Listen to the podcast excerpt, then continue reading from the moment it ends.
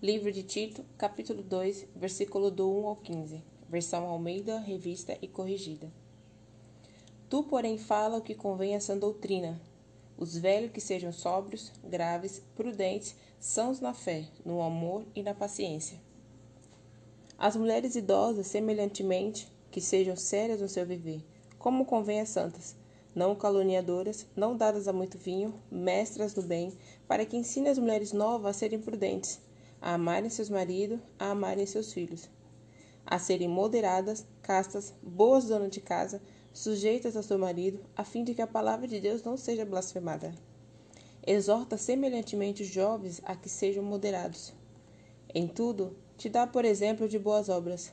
Na doutrina, mostra incorrupção, gravidade, sinceridade, linguagem sã e irrepreensível, para que o adversário se envergonhe, não tendo nenhum mal que dizer de nós.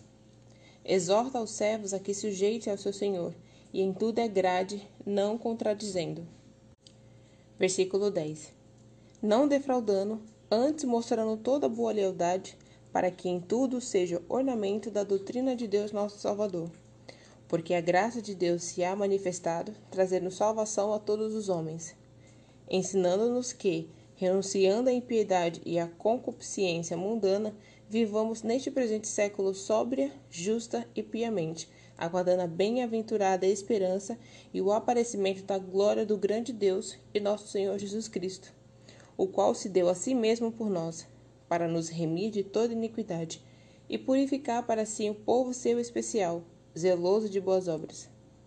Fala disto e exorta, e repreende com toda autoridade, ninguém te despreze. Isso é tudo. Livro de Tito, capítulo 3, versículo do 1 ao 15, próxima quarta-feira, às 15 horas. Tchau.